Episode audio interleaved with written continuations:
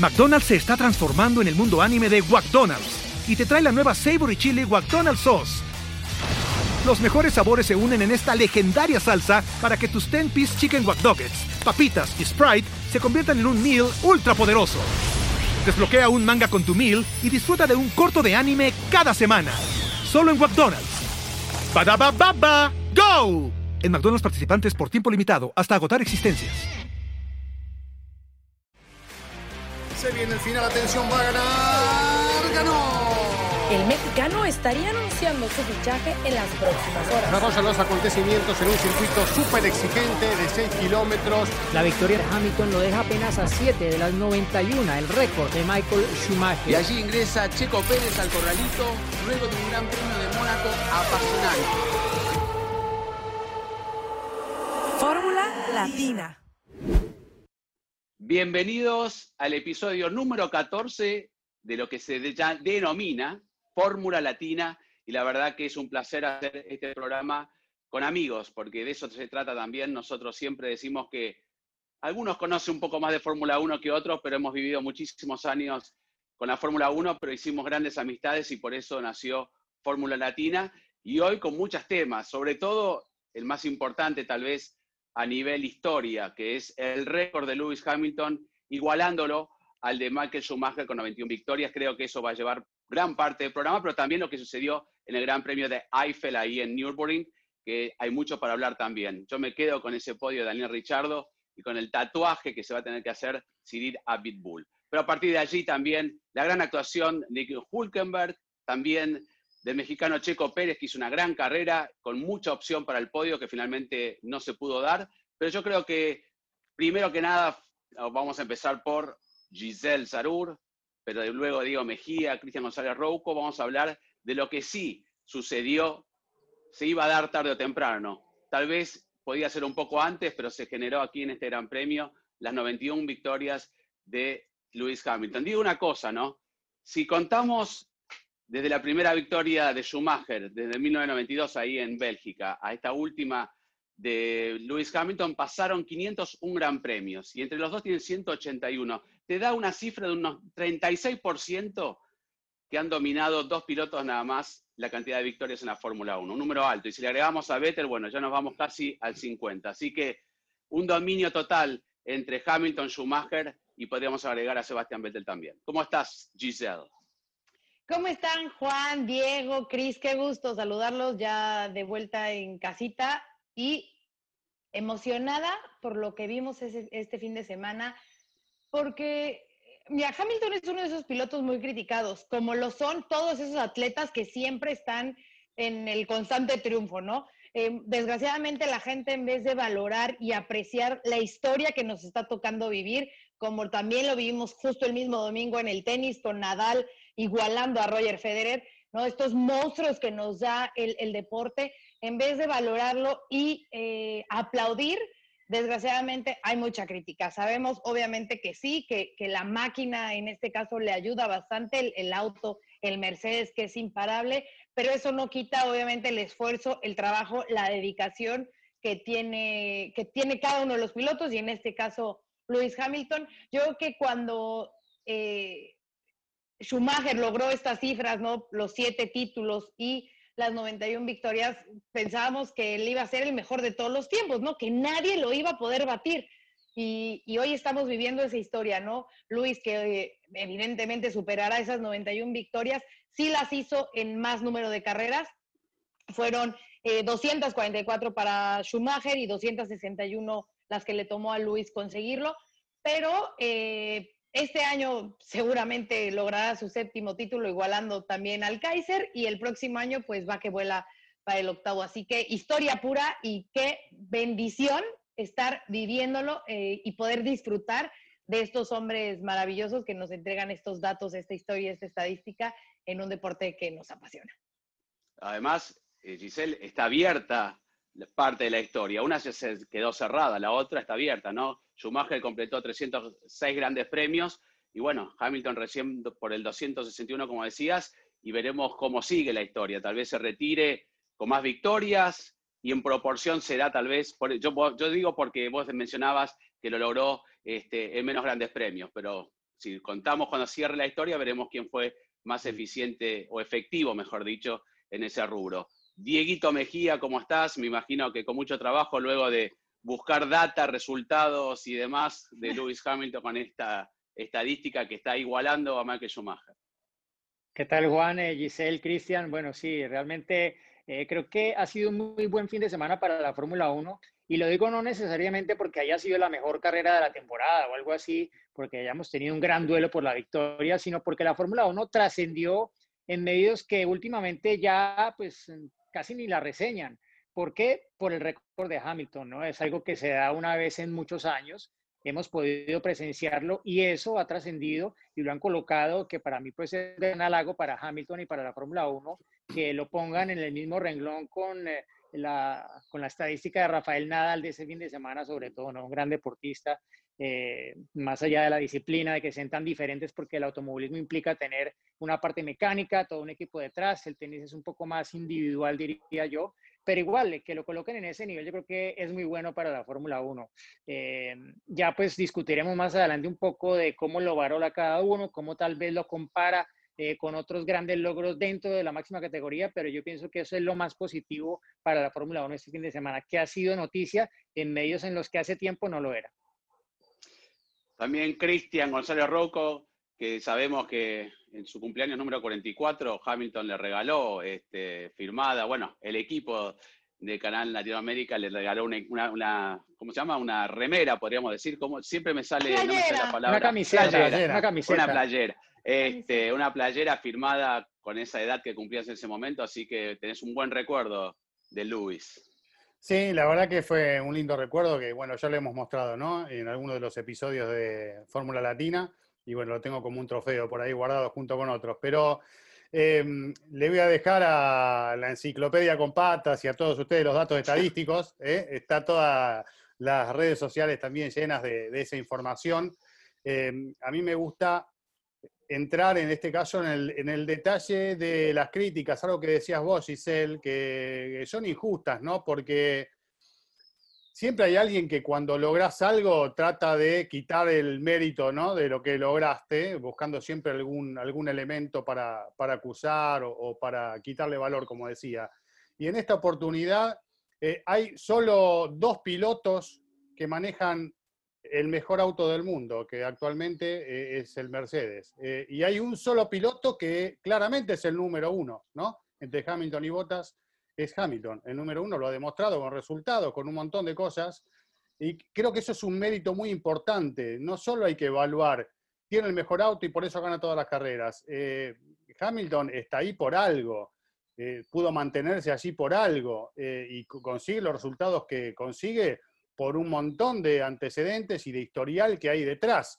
Y además ha llegado hasta 91 victorias eh, a fuerza de talento, de, buen rendimiento de sus autos y demás, eh, y de estar siempre en los lugares indicados, porque eh, ya desde chiquito su vínculo con McLaren, la posibilidad de sumarse a la Fórmula 1 en McLaren siendo un equipo competitivo, un equipo que ya estaba para ganar, de hecho ganando en la primera temporada carreras, me parece que hay que tener en cuenta todo cuando uno evalúa esta realidad y esta actualidad de Lewis Hamilton, eh, y no hay que quitar mérito a lo que ha logrado, así como hay que, no hay que quitárselo a Schumacher con esa eh, racha total, totalmente dominadora en Ferrari, de esos cinco años imparables. Bueno, evidentemente hay momentos en donde se dan las cosas y donde hay que aprovecharlas al máximo. Pero bueno, así son eh, estas situaciones, este, me parece, y quería hacer hincapié de entrada en esto, de reconocer el trabajo de Hamilton más allá de que tiene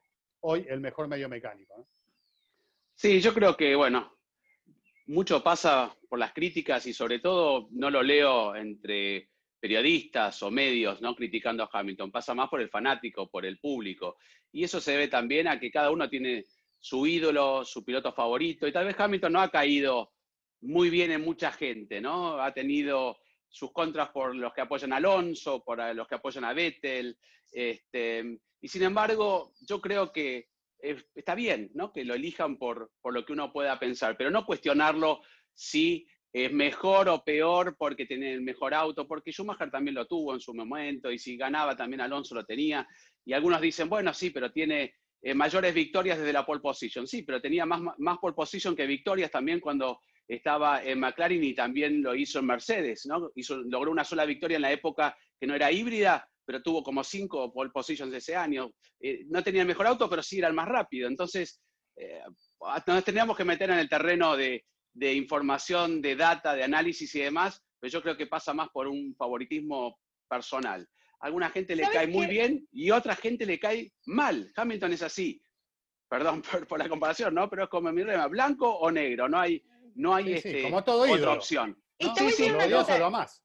Que, que, que creo, que, también es importante, Juan, que, que, no comparemos, justamente, o sea, a mí no me gusta eso, o sea, te lo digo, como periodista deportivo, a mí no me gusta que, que muchas veces, hasta como periodistas, caemos en eso, ¿no? En la comparación de, de un deportista con el otro, mm. cuando ni siquiera son de la misma época. Si estuvieran compitiendo, por ejemplo, en este caso de la misma época, pues, sí, pero, pero no debe de hacerse, y La gente lo pide, además. La gente lo critica, pero la misma gente es la que lo pide.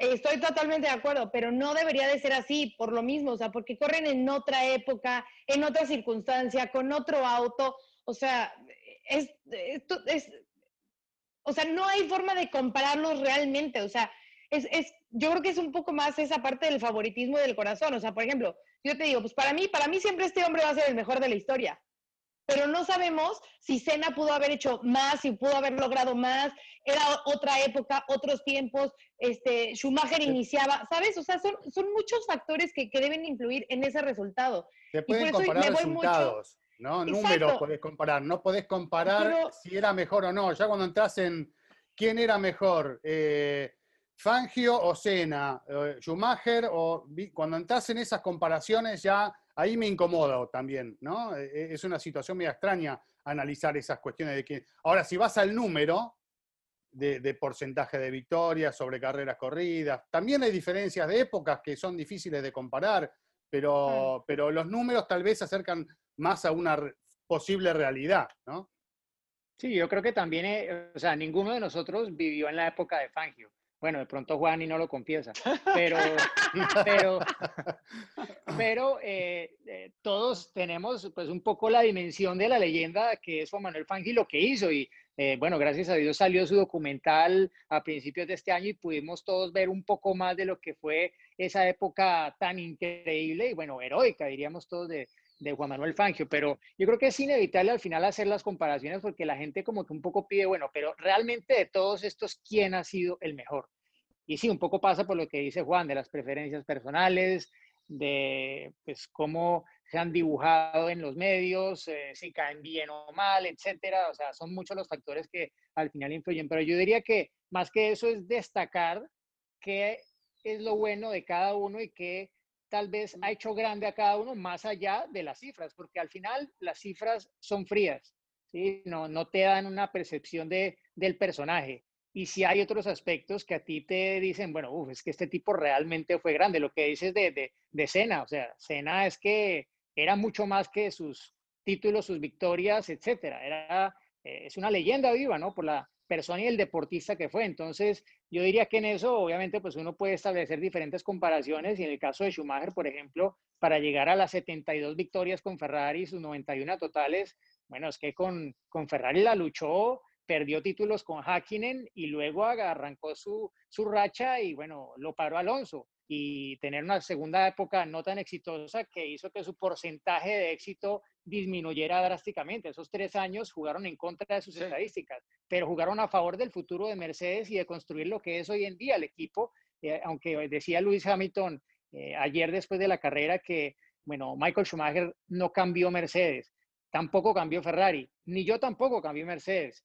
Eh, somos parte porque es un deporte de equipo y hemos sido parte de ello. Lo que pasa es que sí, el piloto es quien al final ayuda a llevar en una dirección u otra al equipo porque al final es quien transmite muchas de las cosas que todo ese grupo de gente trabaja. Sí, por eso yo estoy totalmente de acuerdo con todos ustedes, porque es cierto, los números dicen una cosa, las preferencias dicen otras, se puede llegar a equiparar a un momento. Nosotros creo que cuando lo, discutimos en Fórmula Latina ya hace tiempo, cuando salió este ranking del piloto más rápido, digamos, por algoritmos que hace la Fórmula 1, nadie podía creer que estaba allí eh, Heikki Kovalainen, ¿no? Entre los primeros 10. Y si tendríamos que nombrarlo de memoria, que para uno sin conocer los números, al piloto más rápido, por lo menos que hemos visto, viendo, no, no en mi caso que sí lo había Fangio, pero este, viendo videos y demás, nunca lo pondríamos a Heikki Kovalainen ni buscaríamos una carrera de Heikki Kovalainen. Por eso te digo, las estadísticas a veces son muy frías, como bien lo decía Chris, pero también son ciertos. Eh, cuando eligieron el piloto de rally, el mejor piloto de rally de la historia, está bien que hay que ver cómo era la encuesta y demás, Sebastián Loeb con nueve títulos no le pudo ganar a Carlos Sainz con dos y, fue preferencia de la gente, ¿no? Es una encuesta donde participa el público.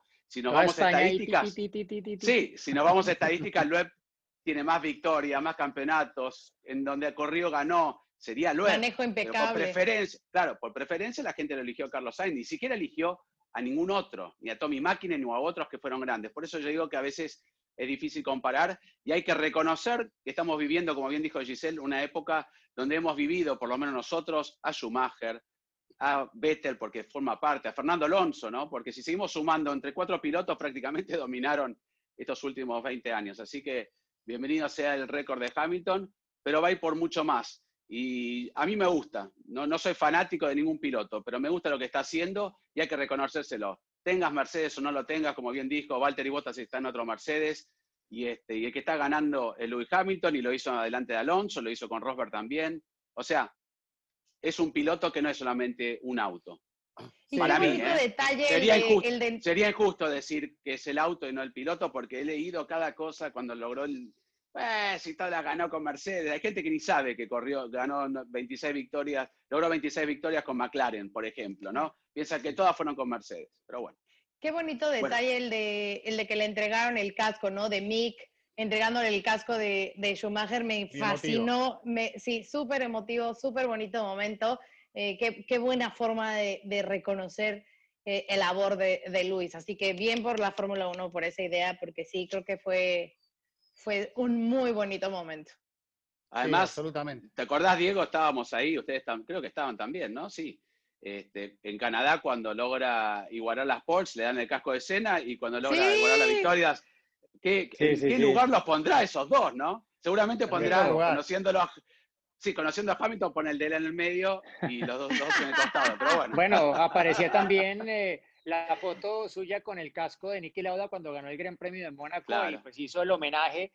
Eh, bueno, cuando fueron, fue la familia Fangio a, felicitarlo después de conseguir su quinto título, que estuvieron con él en Interlagos, en fin, bueno, él ha tenido la oportunidad como de, de, de repasar un poco toda la historia de la Fórmula 1 y los más grandes pilotos a través de sus logros, ¿no? Y todavía le quedan, ¿no? Y a ver qué le dan cuando iguale los siete títulos de Schumacher y los... Eh, probablemente lo sobrepase, ¿no? Pero eh, yo creo que eh, leí hace poco un poco lo que decía Michael Schumacher cuando igualó las 52 victorias de Prost, que curiosamente fue en el escenario favorito de él en, en Spa, decía, bueno, yo probablemente esto lo voy a disfrutar más un día cuando esté tirado en mi sofá, fumándome un buen cigarro, recordando lo que dice. Y probablemente lo mismo pasa con Hamilton. Yo creo que tal vez se le pedía, o yo por lo menos esperaba cierta elocuencia más de la que tuvo a la hora de, del homenaje, de cuando recibió el casco, de lo que dijo de Schumacher. Yo esperaba que él tal vez hablara más de eso, sobre todo porque Schumacher fue parte de, la creación del equipo Mercedes en su era moderna, pero él no, no, no se adentró mucho en ese tema y probablemente lo haga con el paso del tiempo. Yo creo que es tan abrumadora la cantidad de éxito que está teniendo Hamilton en este momento que tal vez es como difícil dimensionarla en el hoy, porque él está hoy enfocado es en ganar y punto y probablemente sí, con el paso de los años, ya cuando tenga sus buenas canas y todo, aunque probablemente se las pinte en su momento con lo vanidoso que es,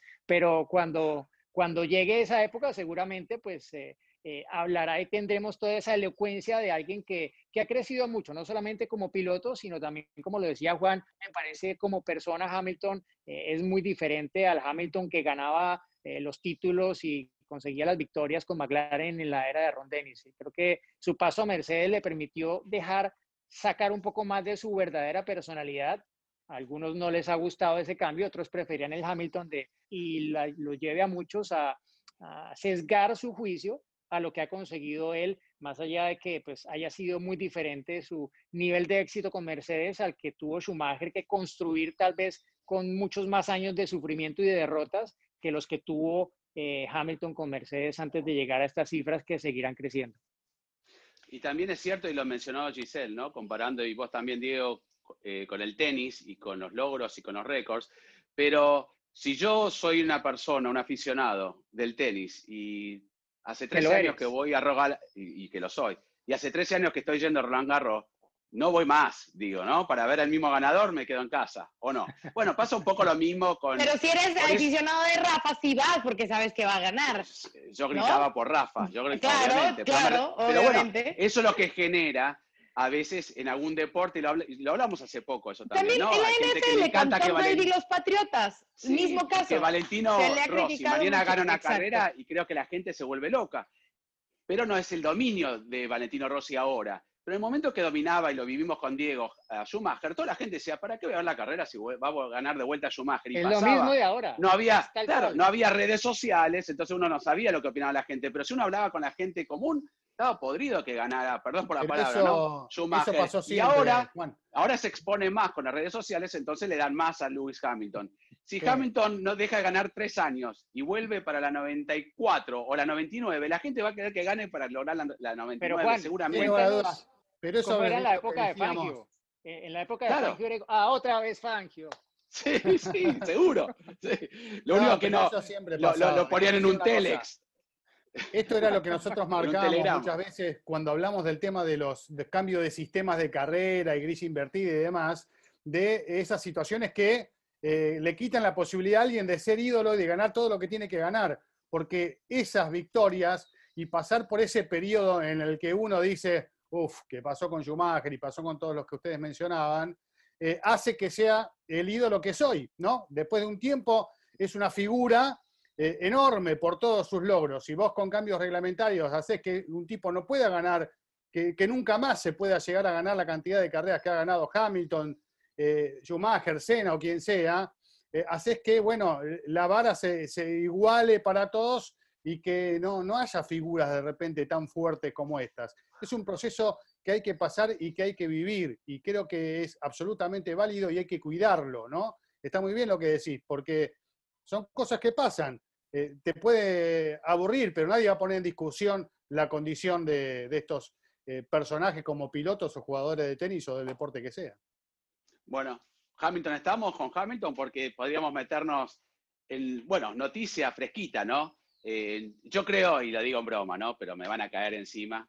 Alonso no pudo aguantar ese protagonismo que tenía Hamilton, dijo algo tengo que hacer, bueno, voy a probar el, Renault. Este, bueno, porque eso está, programado, o sea, eso está programado hace tiempo. Y tuvo, Pero a ver, tuvo tan buena suerte que es que esto fue justo después del primer justo que podio, el podio Renault. Claro. o sea, como que pareciera que ahora sí se le están alineando un poco los astros que en el pasado definitivamente no. bueno, Ahí hablando del podio, en el día de hoy probó, ¿no? 100 kilómetros en un día de filmación, que poco tuvo de filmación seguramente, pero bueno, como bien dice Diego, ¿no? Bienvenido sea la actualidad de Renault para el futuro también. Y que estaba un poco sorprendido, ¿no? Con lo que, con las sensaciones del auto, justamente, o sea, de que Fernando que dice que estuvo sorprendido con lo, con lo que pudo probar el, el volver a, a sus inicios, pero con un auto que obviamente le genera esta eh, pues sí, como este deseo, o, como lo dices, Diego, que los astros ya por fin están alineados y esta inspiración o esta, eh, se, me, se, me, fue la palabra, pero como esta motivación que para poder volver al, triunfo y volver a los podios y más por lo que dicen que vimos el fin de semana. Es que justamente se lo, se lo preguntaron porque Cirilia Vitebul en una entrevista reciente describió a Alonso como un tiburón hambriento, o sea, que quiere llegar y comerse el mundo cuando le den la oportunidad de correr otra vez en la Fórmula 1. Eh, y le preguntaron justo en una entrevista que publica Renault después del test que si realmente pues había cambiado un poco su perspectiva después de haber visto el podio, de que ya realmente se materializó, o sea, Renault está de vuelta en el podio, entonces, claro, el ego de los pilotos es eh, bueno, si Richardo pudo, oh, seguro que yo eso o más. Claro, y entonces, eh, claro. pero él dice, no, para mí, tranquilo, no, no ha cambiado nada, yo sigo con mi mentalidad, yo sé que 2021 probablemente no va a ser el año y estamos más pensando en 2022. Así que yo creo que de alguna forma le tuvo que haber servido a Fernando Alonso estar eh, este periodo fuera de la Fórmula 1. Creo que eh, probablemente eso le va a ayudar a como asuma este, este nuevo reto. Ojalá que llegue con la misma velocidad con la que se fue o mejor, bueno, siendo un piloto más completo, seguro después de su experiencia en el Dakar, de haber estado nuevamente en India, de haber corrido las 500 millas, de lo que hizo de nuevo en, Le, en Le Mans con esa segunda victoria consecutiva. Todo eso yo creo que debe sumar y ojalá que pues eso eh, genere pues tener una parrilla mucho más interesante el próximo año y que todavía pues está por verse cuál va a ser exactamente porque pues, empiezan a sonar una cantidad de rumores de posibles cambios que uno ni siquiera tenía en mente de, de que pueden llegar a darse en la parrilla de la próxima temporada. Yo quiero agregar algo respecto del tema de Alonso y de paso plantear un tema, eh, porque si bien él ha manifestado que dio a entender como que todavía no estaba al 100%, ¿no? Que, que, el auto iba mejor que él, ¿no? Esa fue la sensación que tuvo en el primer contacto con este RS20. Digo, qué difícil hoy, con tanta falta de, de trabajo en pista, poder estar al 100%. No tenemos ninguna duda que en algún momento lo va a estar eh, eh, Fernando Alonso, pero hay que ver si esto puede ser en las pruebas de temporada, de pretemporada, si eso lo consigue, o, o si entrado el campeonato recién, él consigue sentirse al 100% de su rendimiento sobre este auto después de estar ausente dos años. No es poca cosa.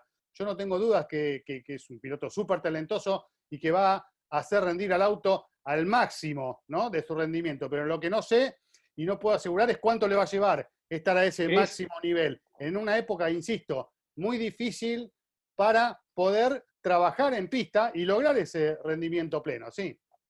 Que una, cosa que, bueno, mucha gente dice, bueno, ya se subió Alonso al Renault de este año. Bueno, ya Renault lo tiene que tener como reserva por si le pasa algo a Ocon o a Richardo. Pero yo no estoy tan seguro de que Alonso quisiera subirse así de buenas a primera. Yo creo que él preferiría tal vez bueno, los pilotos igual, lo que decía antes del y ellos, bueno, pero Alonso con todo lo que ha hecho sin tener la necesidad de probar nada, no sé si realmente se le mediría el tema contratos aparte que igual en su contrato no, no creo que esté, que se suba al Renault este año, pero eh, realmente quisiera enfrentarse a eso, bueno, seguramente diría, bueno, me, me le mido, pero más como experiencia para construir hacia el próximo año, porque es que eh, si llegara a darse ese caso eventual, bueno, es que, o sea, si yo soy Cyril Abiteboul, le digo, bueno, Alonso, ayúdanos porque es que estamos peleando el tercer lugar en el campeonato del mundo de constructores, que esa lucha está, bueno, tan apretada como la del eh, cuarto lugar en el campeonato del mundo de pilotos. No sé, ¿ya le empezaron a pagar el sueldo o no? Todavía no, Alonso. bueno, yo creo que si ya sale con para avisos de Renault, ya le deben estar pagando, ¿o no? A cuenta, Oye, por lo menos, ¿no? ¿qué, ¿qué, tatuaje, si fueran ustedes, Daniel Richardo, qué le, le harían a Vitebull? ¿Qué le pondrían? El, el Honey Badger. El Honey Badger. ¿Tú, Chris? Sí, yo, yo, le haría la, la, cara de Richardo rodeado por el circuito de Nürburgring. ¿Eh? Bueno, según Richardo, según Richardo, algo va a tener que ver Nürburgring en el tatuaje, ¿no? Porque él va a elegir, digamos, el motivo, que eso es lo, lo divertido. Y después estará en Cyril decir, bueno, me lo pongo en la planta del pie, que no lo va a ver nunca nadie, o en algún lugar bien escondido, que seguramente será así. Pero sí, Ojo, no, yo creo pone, que va a ser algo, Exactamente. Yo creo que va a ser algo, algo lindo, ¿no? Porque seguramente se nota que hubo una buena relación, en algún momento un poco de recelo, pero me encantó lo, los memes que salieron después, el, Red Bull acá, ¿no? Hay, hay, un montón de... que eso es lo divertido, ¿no? Porque se habló durante todo el fin de semana, si logra, bueno, durante la carrera más que nada, si lograba el podio el, el tatuaje de Cyril, y no solamente nosotros, sino eh, la misma Fórmula 1 y demás. Trascendió claro. y yo creo que fue uno de los atractivos, ¿no? Todo el mundo, ay, le quita a Checo el, el, el podio, no se hace el tatuaje. Bueno, eh, yo creo que el análisis de la carrera en sí dejó mucho porque, pero ya pasó, ¿no? Porque lo bueno es que Nürburgring volvió a la Fórmula 1, no defraudó, quieran o no, algún porcentaje tuvo de que la carrera sea así. Y la verdad que, bueno, eh, muchos inclusive, a mí me gustan las redes sociales porque tiene una creatividad que Botas a propósito bloqueó para que Hamilton logre el récord y luego abandonó a propósito. Bueno, increíble que la gente piense esas cosas, pero yo hablaría un poco, aparte del podio bien ganado de Daniel Richardo, lo que generó también la gran noticia, ¿no? La gran actuación de Nico Hulkenberg, como también la de Checo, que los dos se están perfilando ahora a disputarse un asiento, ¿no? Porque es lo que se dio a conocer en estos días. Entonces, mucha de la gente está diciendo, ¿tiene realmente la posibilidad Checo Pérez de ir al equipo Red Bull. Nico eh, la tiene. Diego, vos estás allí en Motorsport, en Autosport, un poco la noticia trascendió por ahí, pero hay, este, a veces uno pone, donde saca la noticia, y es una percepción mía, de una revista eh, que estaba la noticia en alemán, dice Hulkenberg Pérez, que digamos que el orden este, no altera el producto en algunos casos, pero no importa, el nombre de Hulkenberg está primero y luego en algunas traducciones aparece Pérez Hulkenberg, no importa, por eso el orden no importa, pero está allí, ¿no? Suena. Este, claro. como, también, como también el nombre de Albon, pero es la primera vez que ya hasta Helmut Marco lo empieza a expresar así tan públicamente. Sí, eh, bueno, de hecho, voy a conocer que estuvo en las cuentas de Red Bull llamar a Hulkenberg porque había dado un test de COVID-19 inconcluso a Alex Albon y si hubiera dado positivo, lo habrían llamado. El tema es, ¿qué tal que lo hubieran llamado? ¿Qué, qué pasa luego cuando Stroll no está disponible? Aquí ya, bueno, estaba Stoffel Bandón. Estaba Stoffel Bandón. listo también. Pobre Bandón. Habría sido él. No se puede subir a ningún auto, Bandón. es piloto reserva de tres equipos y no se puede subir a ninguno. Y nada, y probablemente será, se irá la temporada en blanco, pero, pero bueno, corre en la Fórmula E y algunas otras cosas hace. Pero el caso es que sí, o sea, la opción, ya Helmut Marco lo ha dicho, o sea, no es que alguien se está inventando esto, pues ya había existido un poco eh, este tema que se había comentado de el diálogo que tuvo Checo con eh, Christian Horner, eh, de cómo pues le, planteó cuál era su situación, etcétera, y pero pues ya ahora se, en voz de Helmut Marco se dice Sergio Pérez, Nico Hulkenberg, pero pues también ha dicho que mientras Albon esté en verde, es decir, esté dando lo que lo mínimo que se le pide, seguirá. Si no, veremos. Pero pues está la posibilidad clara, ¿no? Y escuchaba un eh, podcast de Zach Brown eh, también en el que él, antes de esa carrera, decía, bueno, es que en el mercado están Checo, Hulkenberg. Esos dos tienen que estar el próximo año en la Fórmula 1. Y no se le puede soltar la mano a Albon tan rápido, perdón Giselle, no, no se le puede soltar la mano a Albon eh, mientras está participando, ¿no? Parece decir, ahora no, no lo tenemos en cuenta ya directamente y, públicamente, es como ya quitarle toda posibilidad de, sueño, ¿no? Que puede llegar a darle alguna décima más a la hora de, a la hora de girar el fin de semana. Ahora, entre, entre Checo y Hulkenberg hay que ver lo que quiere el equipo que, que quiere alguno de estos dos pilotos. Yo, como rendimiento, no hay dudas, es Checo, ¿no? Ya ha demostrado, le ha ganado a Hulkenberg eh, cuando han sido compañeros de equipo eh, por, holgada diferencia, así que como rendimiento, tal vez por Hulkenberg, no sea, tal vez es un buen piloto número dos, ¿no? Que, es regular, que te suma puntos, pero que, nunca terminó de explotar, como en su carrera. Eh, si vos buscas eso, tal vez sea Hulkenberg, un tipo que también por ahí genera un buen entorno eh, por, su carisma y por su forma de ser, también genera un buen clima alrededor. Pero creo que entre un piloto y otro, si vos buscas rendimiento, eh, no, hay que pensar mucho, es el mexicano.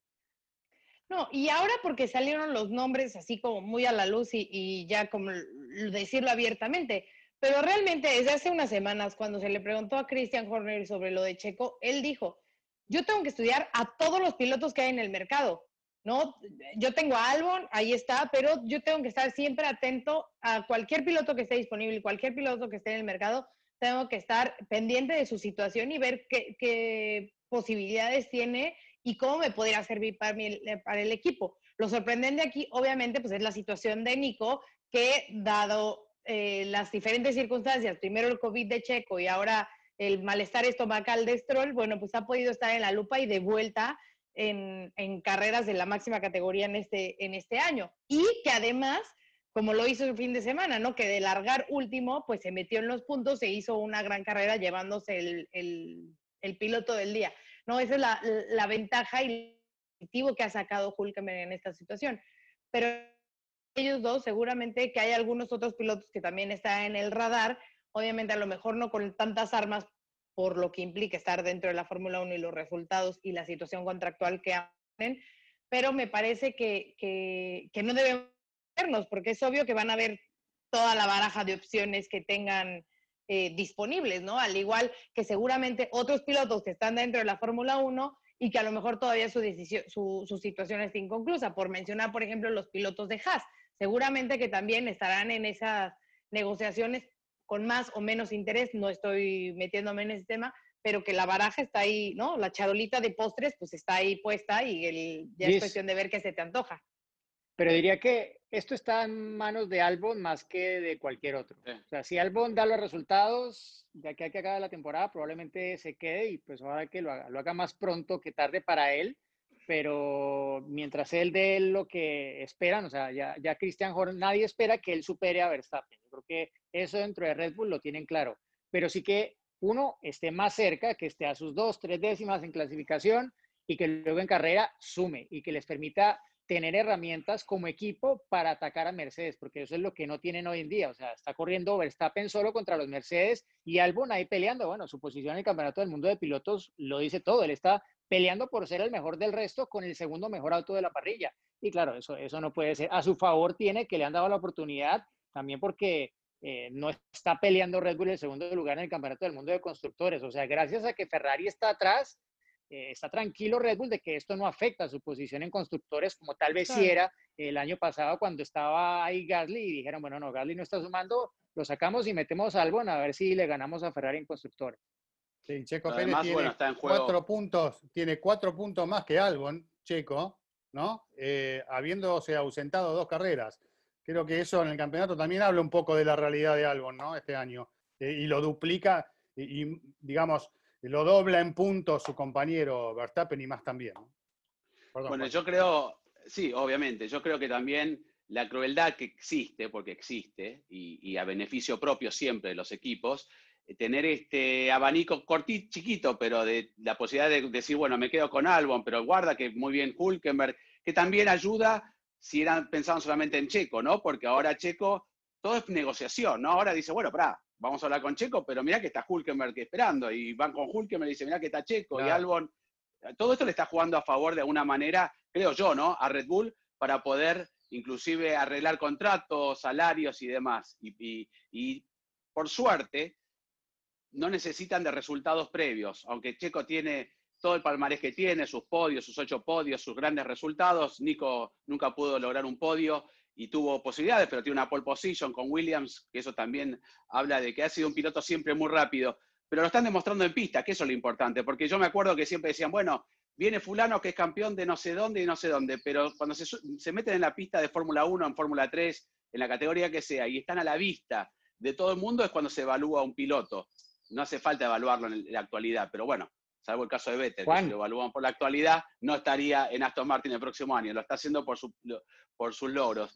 Pero Hulkenberg hizo un gran trabajo, y Checo también lo están haciendo, pero abrió los ojos a muchos, porque todos han hablado del trabajo de Hulkenberg. A mí me parece, y no para, no voy a ni siquiera compararlo con Checo, porque Checo viene haciendo un trabajo sólido y constante, pero lo de Hulkenberg, ayudado un poco por algunos abandonos, por situaciones de la carrera, safety car y demás, de largar último, ¿Cuántos giró, Diego? Ocho vueltas. Diez vueltas en clasificación. Este, sin ninguna preparación, nada. Y el tipo te, llega este, entendiendo un auto que era distinto porque tenía las mejoras, o sea, cambió el circuito distinto y demás. Tal vez lo ayudó un poco, que conoce muy bien el circuito y siempre le ha ido bien allí. Pero bueno, ahora lo que están haciendo es, con, con, actos, demostrar que son capaces de estar en un equipo como Red Bull. Mira, estaba, estaba Hulkenberg así. Sí, sí, sí. Teléfono. Ya, voy, ya voy. Pero el mismo día, eh, o sea. Sí, bueno, y al momento. tenía, tenía una transmisión, ¿no? Para tele, iba a estar para una. con RTL, él es comentarista de RTL. Bueno, en la vuelta de clasificación, la última que hizo, su, su primer sector fue mejor que el primer sector de Checo en Q1. Obviamente Checo avanzó a Q2, Q3 y lo mejoró. Pero la mejor vuelta de Hulkenberg, esa última en el sector 1 fue más rápido que, que Checo, ¿no? Que pues igual es una anécdota y una tontería, pero pues muestra la adaptación que, que tiene, ¿no? Esto es para ¿En, los ¿en casa de quién están sonando los pajaritos? ¿Quién tiene los pajaritos de fondo? Ay, voy a cerrar la ventana. Pajaritos No, está bien, está súper bien. Está súper bien. Ahora. Déjalos, Juan. Bueno, pero pensemos algo, ¿no? Si hay algo que la Fórmula 1 los equipos están haciendo mal y me refiero no por la elección de Checo, sino por lo de Hulkenberg. Si un equipo, un equipo como Red Bull piensa que uno de los pilotos no va a poder participar, lo llama Hulkenberg. Eh, Racing Point lo llama Hulkenberg. Se habla de Hulkenberg. ¿Dónde está el resto? Está bien que va a haber una renovación el año que viene, pero eh, tenemos a Ferrari con su escuela, con su academia, perdón, a Red Bull con, con este, su academia también. Bueno, pero, pero, Red Bull ha venido con experiencia. Ha venido a menos Red Bull en eso. Acuérdense del caso de Esteban Gutiérrez. cuando ah, cuando Checo tuvo el accidente en Mónaco, él, él era quien en teoría se debería haber subido al, al auto de Checo, el Sauber, en, en el Gran Premio de Canadá de 2011. Pero no, se subió Pedro de la Rosa, que ni siquiera era piloto de Sauber.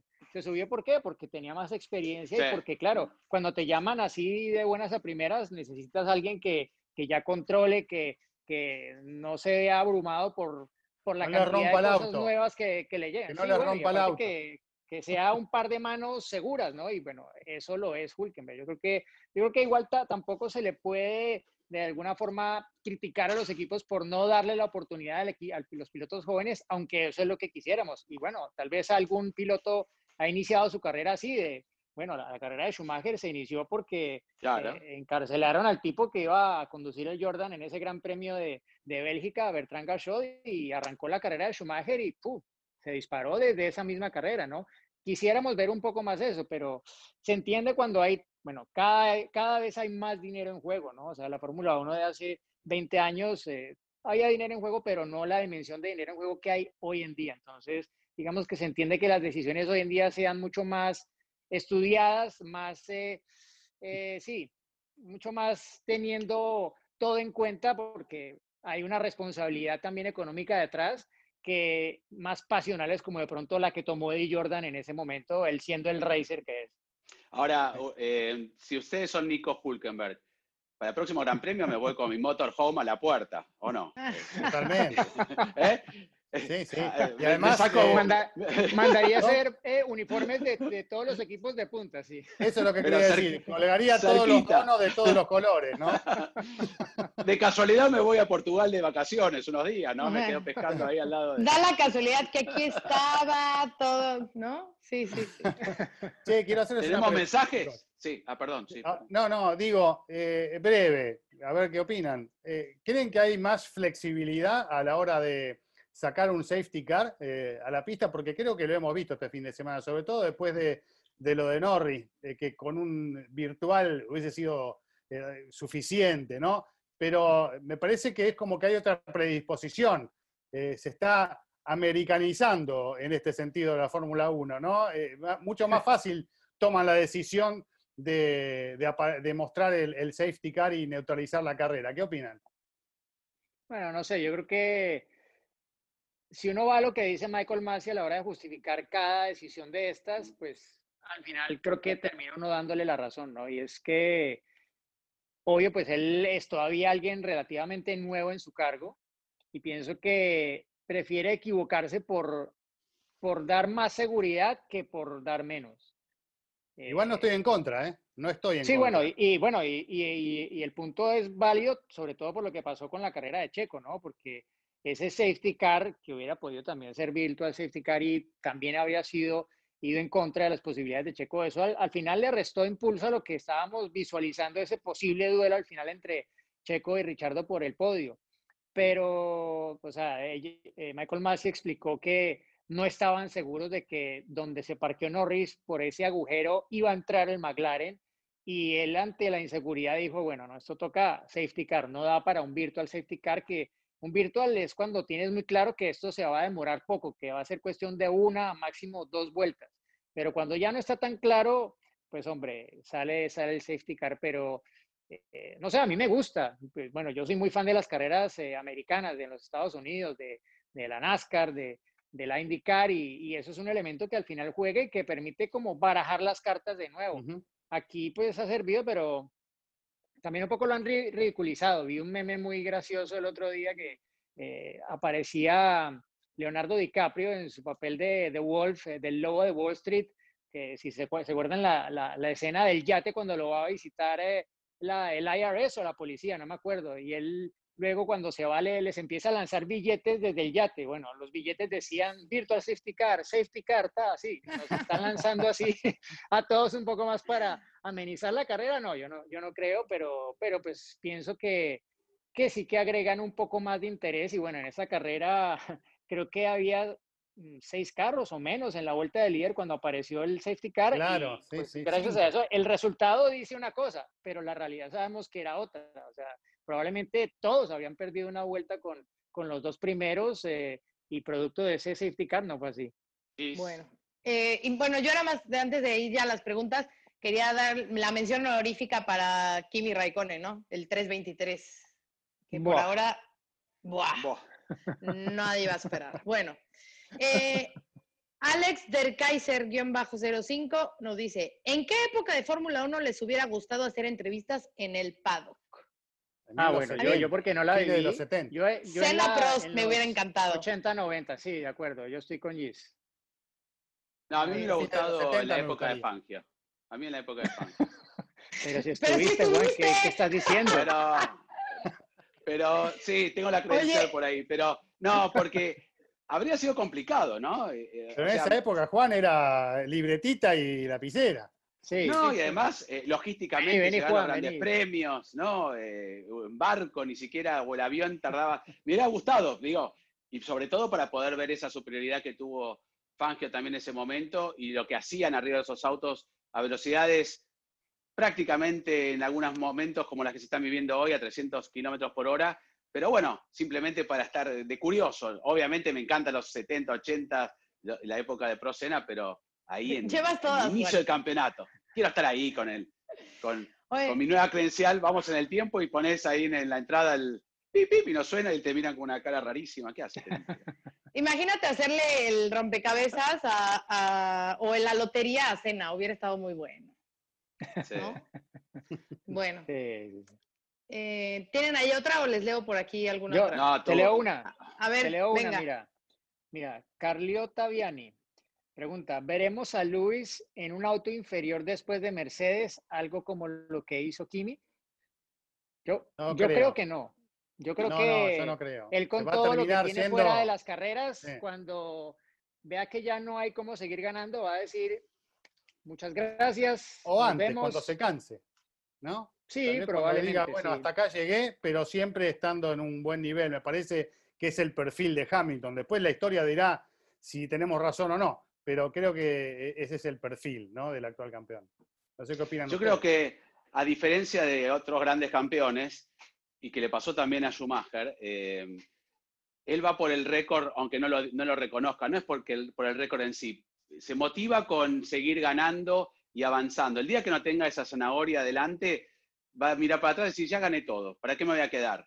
En el caso de Alonso es distinto, él siempre consideró que podría haber ganado más de dos campeonatos y va a seguir pensando dentro de él que va a poder ganar en algún momento otro campeonato, no se conforma con dos.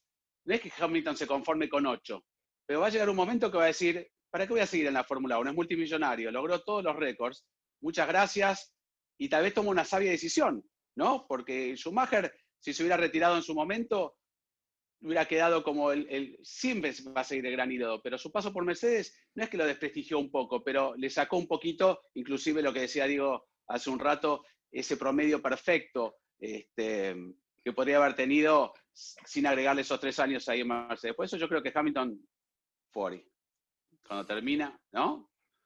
Sí, En un. Sauer o en un McLaren que ande mal. Va a decir, no, voy a volver a mis raíces. Nah, ¿qué va a volver a sus raíces? Chao, se va. Tengo una pregunta ver. A Si ver, tomarían, si tomarían de la bota de Richardo, dice María José de México. no. Sí, sí, sí. ¿Tú sí harías el. Shui? Así con su pie todo sudado, así apestando a queso. Y después Después de somos como dos horas hermanos. dentro del agua, Sí. Y yo lo haría, pero muy como bien, lo pero- vi, vi que alguien y- se inventó una forma más ingeniosa. Coloca el vaso dentro del zapato y Ah. ahí bebe. Ese- Ah, ese sí. Ahora Sí, lo sí, mismo sí. hace después, porque se olvidó, ¿no? Se olvidó. Se olvidó, se completamente olvidó, hacer- sí, Sí, se sí, olvidó. sí, Sí, lo hizo después. Sí, Yo sí, creo que sí. tenía tanto, hacía tanto frío que, que ni se le pasó por la cabeza quitarse el zapato, aunque dijo luego en la rueda de prensa que llevaba doble media. Doble media. Le sí, sí, bromearon con ello eh, sus compañeros de podio después porque le decía a Max, ah, pero tienen un agujero en la nariz del Renault. Ah, interesante. claro, como alguna. ¿Más preguntas? A ver, de aquí hay una. eh, ¿Cómo andamos en finanzas? ¿Bien? ¿O no tanto? ¿Quién es? Pues ustedes, a ver, Rodo Murillo 91. ¿Cuánto gana mejor. Hulk? ¿Cuánto gana Hulk por cada reemplazo que hace en Racing Point? No sé si va con su 200 sueldo de tercer dólares. piloto. Ah, ahí está. Ya. 200 mil dólares. ¿Qué No, va? pues ¿quién- así sí que hace el? No- campamento No, tengo ni idea. ¡Ay, No. Diego! No tengo ni No sé idea. si tenga parte como de sueldo de piloto de reserva, a lo mejor por ahí entra, ¿no? No, no, no, le pagan por Aparte. carrera. Ok. Yo, yo en la época de Fontana, ¿no? Que era piloto y era oficialmente piloto de Sauber, por correr le pagaron como a- al margen de ser un piloto de reserva, ¿no? Por carrera. Y yo creo que en esa época eran los valores totalmente distintos y estábamos hablando este, hace 20 años, pero a Hulkenberg lo llaman y le pagan. Tiene que, ¿cómo se llama? Mantener ese Porsche que tenía y un par de autitos más, ¿eh? Sí, sí, sí. Habrá Bueno, tenido que negociar que- con Lorenz. Con Bueno, Lorenz. que siendo Lorenz, ojalá que haya cobrado bien, ¿no? Sí.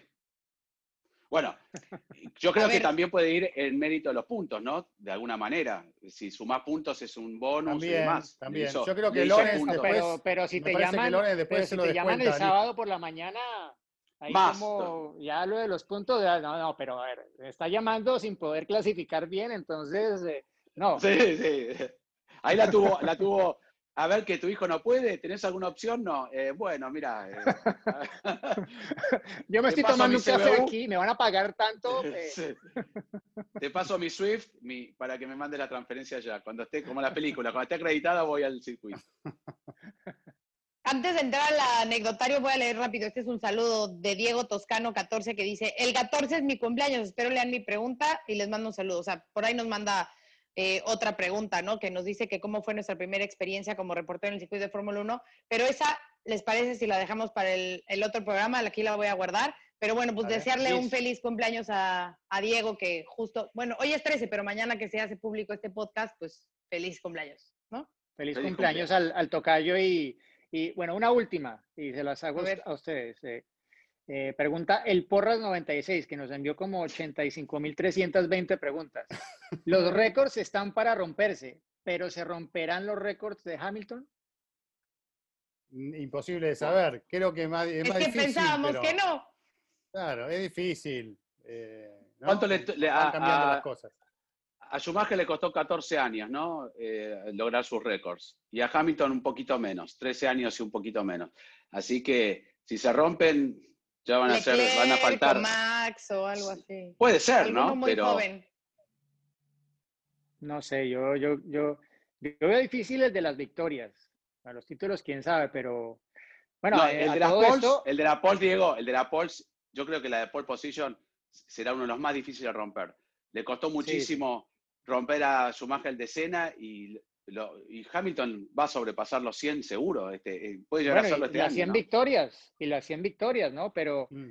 Uno que a propósito que ya no se va a batir es el del el campeón más joven, ¿no? Los de esta generación, salvo que, Claro. no sé, si lo consiguiera Lando Norris, por ejemplo, o algo así, pero ya se le pasó el momento a, a Verstappen y entiendo que también a, a Leclerc, porque ya este año no, no fue. Entonces, Vettel por lo menos se queda con esa pluma en el sombrero. Es cierto. Así que no.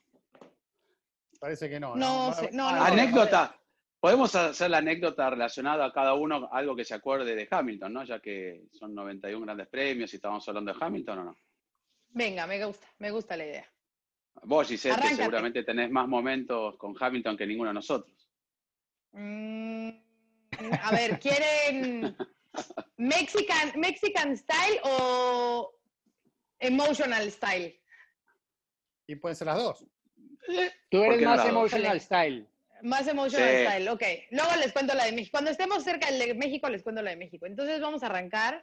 Eh, Juan no me va a dejar mentir, me va a dar un poco, eh, digo, la cuento con mucho orgullo, obviamente, pero, pero pues eh, son un poco de esas historias en las que es como que el cebollazo, ¿no? Pero cuando era la última carrera del Gran Premio, la última carrera de Canal F1 Latinoamérica, que fue en Abu Dhabi, eh, el viernes después de las prácticas, estamos en el corralito para hacerle las preguntas a Luis y eh, llego y pues le hago yo la pregunta, que ya contamos con Emi, que siempre era yo la primera con, con Luis, y le hago la pregunta y me dice, ¿te puedo dar un abrazo? Y yo, "Eh, sí. Entonces me abraza, yo entre que me empiezo a reír porque pues no sabía ni qué estaba pasando, y dice, este, ¿están las cámaras, están grabando? Y no, pues sí. Dice, bueno, pues eh, quiero decirles que es una gran reportera, eh, siempre tiene súper buena vibra, es súper buena onda y que se la tienen que llevar, se la tienen que llevar. Sé que es su última carrera aquí y por favor, contrátenla. Bueno, yo no sabía, Juan me vio, o sea, no sabía si reír, si llorar, si estaba nerviosa, qué responderle, si seguir con mis preguntas, si qué hacer, porque obviamente eh, ya del plano personal, pues me he esforzado mucho, he estudiado mucho para, para estar en, en Fórmula 1. Fueron tres años increíbles, estábamos todos muy emocionales porque además sabíamos que, que era el último, la última carrera y que venga en ese entonces eh, cuatro veces campeón del mundo, ¿no? Si no me equivoco, o cinco, cuatro en ese entonces, cuatro, que, que, te lo diga, que te lo reconozca así abiertamente, eh, pues viene bien, ¿no? Se te llena el corazón y, y, entiendes que algo has hecho bien. Entonces fue un momento obviamente súper bonito. Después de eso, Rosa, que es eh, su jefe de prensa, ¿no? Eh, la que maneja comunicación, me dice, dame tu acreditación. Entonces me firmó mi acreditación para llevármela de, de recuerdo, pero sí, sí fue un momento súper bonito y, y, muy humano, que a veces justamente eso es lo que se le critica a Luis, ¿no? Que que si es este personaje o que si sí, que si no, que si lo que sea, bueno, pues a mí me tocó vivirlo de esa forma y ningún otro piloto lo hizo así, ¿eh? Ni, o sea, más allá de hacerlo afuera, eh, nadie me expresó esas palabras que obviamente viniendo de él, creo que todavía lo hace pues un poquito más especial. Y ya, esa es la anécdota. Yo tengo tres rápidas, pues son muy cortitas, pero es para demostrar y tal vez a la gente que no lo conoce, como es Hamilton, por lo menos con nosotros, ¿no? Que, está bien, nos conocen, pero no debería ser así sino si quisiera, ¿no?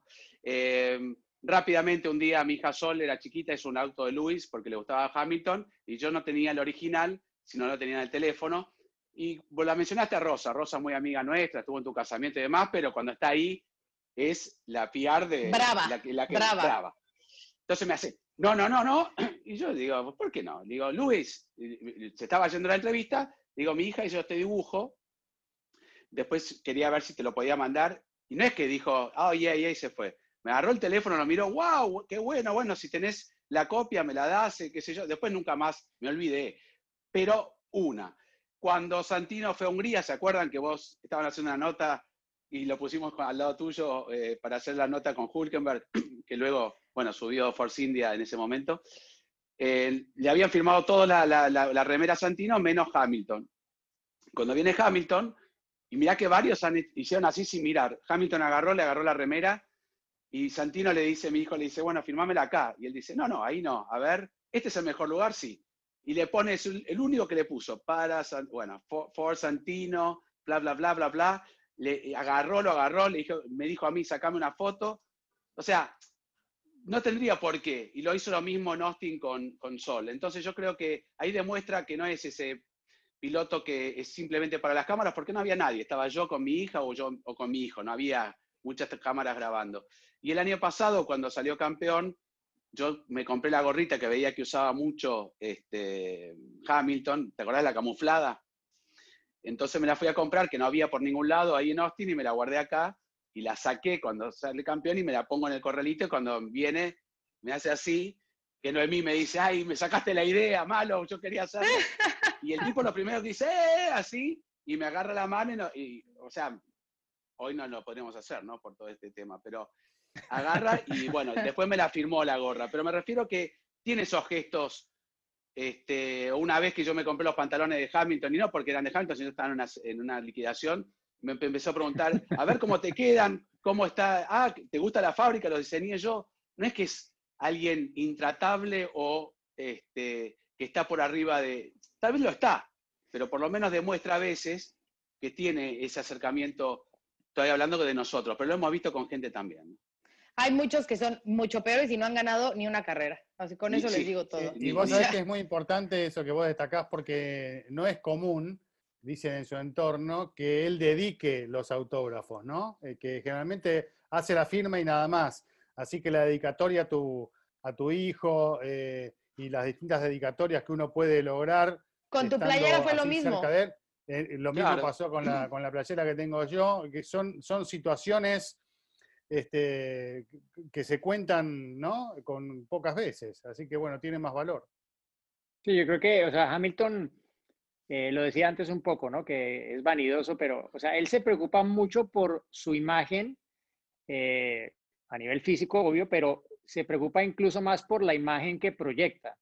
Creo que eh, él es algo que lo hace en ocasiones actuar de una forma que para algunos es percibida como que no es eh, exactamente él, que no es auténtico. Claro, no es natural. Es a veces más por el esfuerzo que él trata de, hacer, de proyectar ciertas cosas que a veces él sabe que la gente esperan de una persona como él, pero que pues sí, a veces no, no acaban saliéndole, saliéndole tan bien y bueno, eh, creo que hace poco, de hecho lo escribió, ¿no? Que cuando tuvo toda la sanción esta en Rusia y tal, y dijo, bueno, eh, mm, no reaccioné bien, no sé qué, pero no la gente esperaba que yo reaccionara de otra forma, pero eh, todos aprendemos de nuestros errores, etcétera. Ese es un poco el tema de Hamilton y claro, en el Reino Unido, igual que en todo el mundo, es un poco lo que decías de tu, de tu camiseta, de tu ramera, blanco-negro, ¿no? Él, él, polariza y pues hay gente definitivamente a la que por más que Hamilton se esfuerce, porque yo, yo creo que él se esfuerza en tratar de proyectar esa buena imagen